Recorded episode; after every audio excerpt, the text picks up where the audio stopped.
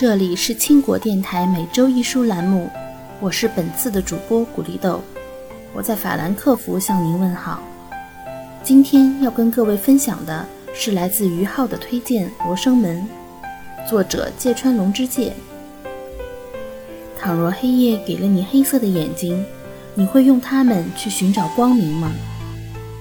芥川龙之介，一八九二年三月一日至一九二七年七月二十四日。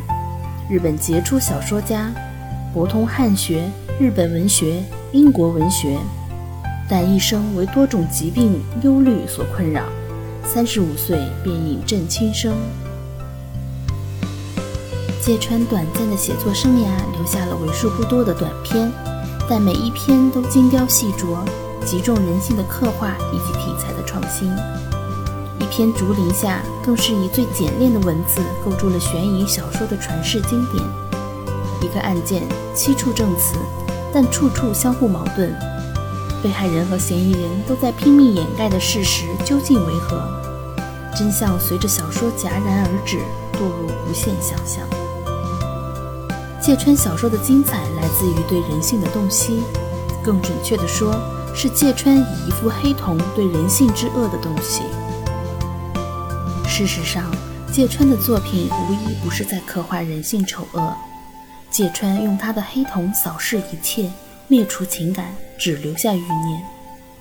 一篇《竹林下》看似反射着每个小说角色内心的偏狭自私，但随着读者推敲剧情，更映出了每个读者心中倾向性的恶念。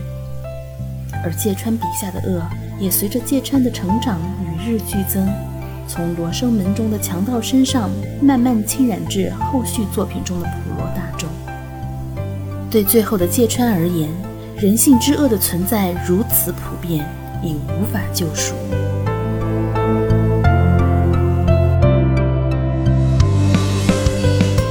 《罗生门》一书中最后的语录集诸如的话，给出了关于芥川思想发展的许多线索。而芥川自始至终以黑瞳示人，毫不在意。其实复杂的人性未尝不是求人得人的万花筒。芥川犀利的黑瞳未尝不是一副有色眼镜。芥川的智慧使他洞悉世事，他的黑瞳感染了越来越多的人。但遗憾的是，芥川从未用它们去寻找光明。